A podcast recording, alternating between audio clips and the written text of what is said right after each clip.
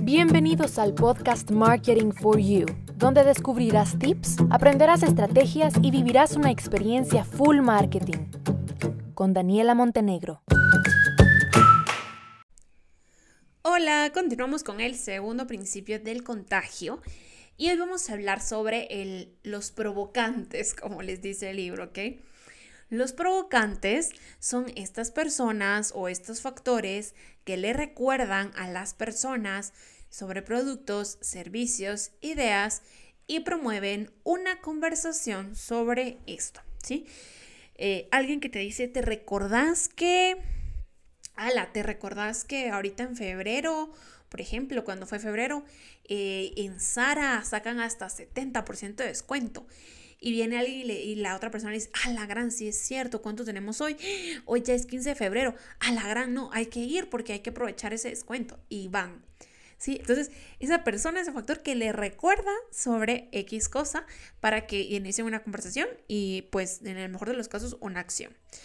Entonces, se puede pensar que los consumidores hablarían más de eso, por ejemplo, un parque temático, van a hablar más de wow, el parque y todo, pero Realmente no. La gente de lo que habla es de, son, es de esos detalles, ¿sí? No hablan tanto como del producto en general. Eso es algo que tú tienes que tener claro. Que las personas no hablan tanto del producto a nivel global y general, sino de los detalles que le causan sorpresa, ¿sí? Lo que hablamos en el episodio pasado, y que se convierten en un provocante porque no es familiar, es bastante emocionante, le causa un poco de shock y por ende se convierte en un provocante para compartirlo. Entonces, la gente en...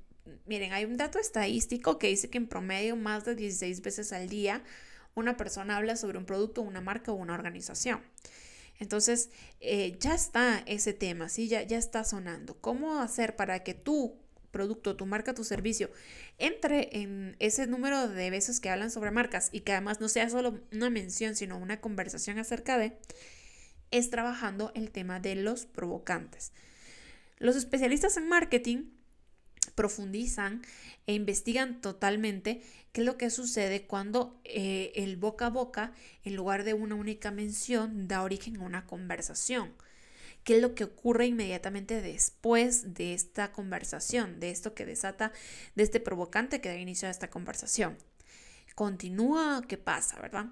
Y entonces, básicamente lo que continúa es dos cosas. Uno, o continúan hablando del tema y, se da como una serie de recomendaciones relacionadas. Y lo segundo es que toman una acción. Entonces, eh, son dos cosas en las que nosotros, a ver, ¿en qué me interesa estar a mí? Pues a mí me interesa estar en uno que dé como resultado una acción, ¿verdad? Pero pues también es importante mantener eh, la conversación en temas relacionados y que este boca a boca se vuelva algo continuo en donde tu marca esté siempre sonando. Para que si en este momento no, yo en este momento no puedo ir a comprarlo porque no tengo dinero o en este momento no puedo ir a comprarlo porque está cerrado, pero que sea algo continuo, que se mantenga y que en un momento pues ya tendré las posibilidades o ya será el momento y en directo voy a comprarlo. Los provocantes pueden surgir inesperadamente, o sea, no es que eh, siempre se tenga todo previamente calculado, ¿no?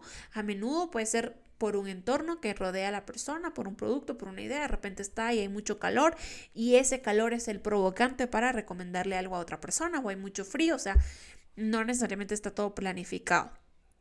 Eh, esto salió también de, una, de un estudio que se hizo cuando los investigadores pidieron a, las personas que aprobaran una moción para aumentar, por ejemplo, el impuesto. No me recuerdo exactamente qué fue lo que preguntaron, pero pongámosle un ejemplo. El impuesto sobre ventas empezaron a decir el 5, que ellos querían subírselo del 5 al 5.6, ¿verdad?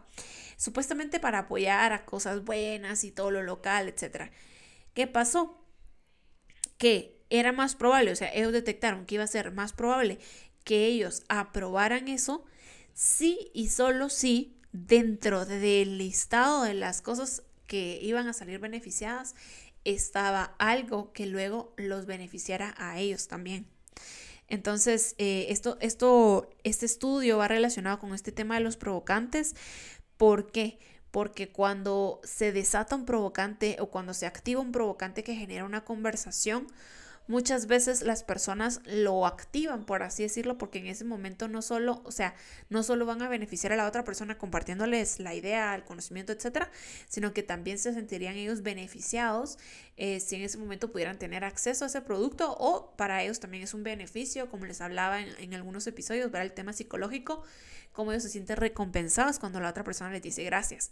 Entonces, y esto pasó así a nivel estadístico, ¿verdad? Ellos iban a apoyar, este dato estadístico fue eso. Yo apoyo si eh, lo que va a ser beneficiado me va a beneficiar a mí de vuelta. Entonces, como para que entendamos, ¿verdad? Que al final eh, estos provocantes primero no están siempre previamente calculados, pueden ser muy espontáneos y van muy de la mano de detalles, cosas que le hacen a la persona como boom, a eso es un detalle importante y que también los vaya a beneficiar a ellos en regreso. ¿Sí? No es que no es de ida y vuelta, no es solo que de ida, sino que también viene de vuelta. Lo que me recuerda que hay otro ejemplo en el libro que habla sobre los Kit Kat, que en una ocasión eh, sacaron las barras de chocolate con obleas de Kit Kat. Y esto, o sea, sacaron el anuncio, por ejemplo, ¿verdad? Solo las obleas con Kit Kat X. Pero cuando los pusieron con una taza de café, los resultados aumentaron. Entonces, ¿cuál fue el provocante? La taza de café. ¿Por qué? Porque la taza de café es un producto de consumo diario. Entonces yo todos los días me tomo una taza de café, por ejemplo, y qué rico que se me antoje o que yo sepa que lo puedo combinar con obleas de Kit Kat. Entonces yo voy al súper y cuando veo las obleas, ya no es solo como, ah, a ver, a ver qué día o de vez en cuando, no, porque ya tengo el provocante de la taza de café. Eh, Luego también la fuente, el vínculo, ¿verdad? Como las personas, la mayoría de la población está muy vinculada al tema del café, les gusta, son consumidores frecuentes. Si era un provocante muy normal dentro del entorno de la persona, ¿verdad? No es que lo hubieran puesto con, por ejemplo, una taza de, qué sé yo, de té marroquí. ¡Hala, qué rico! Pero yo no tengo té marroquí en mi casa, ni, ni siquiera sé dónde lo venden, por ejemplo, ¿no? Y, también la ubicación geográfica es importante a la hora de desatar estos provocantes o de tratar de persuadir estos provocantes. ¿En dónde estoy yo? Aquí el café. De repente en Marruecos pues sí pusieron un té, una taza de té o, en Turquía y en otro país habrán puesto, qué sé yo, una taza de chocolate caliente, la época del año también. O sea, son factores bien importantes también a considerar cuando se trabajan estos provocantes. Pero tengamos en claro estos puntos, ¿ok? Cuando a ver, para resumir este episodio, punto número uno, los provocantes pueden ser espontáneos, no siempre están calculados. Punto número dos, tenemos que fijarnos en detalles, no siempre en la experiencia en general, sino en otros detalles que despiertan. Punto número tres es una, una relación gana-gana. El que activa el provocante tiene que ganar algo en ese momento o sentir que su provocante encaja. La atmósfera también son cosas que desatan y activan provocantes. Tengo que pensar con qué frecuencia eh, ocurre el provocante, ¿verdad? Como en la taza del café, que no sea algo que ocurra muy, muy de vez en nunca y que la gente tampoco lo tenga en mente.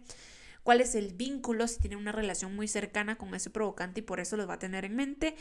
Eh, si es forma parte del entorno, cómo es la ubicación geográfica, porque dependiendo de, entonces así va a ser el provocante elegido y la época. Bien, entonces ahora sí, listo, listo, ya pensando en tus provocantes para eh, empezar a trabajar este principio del contagio de tus ideas, tus productos, tus servicios, tu marca. Te espero en el próximo episodio con un nuevo principio. Bye.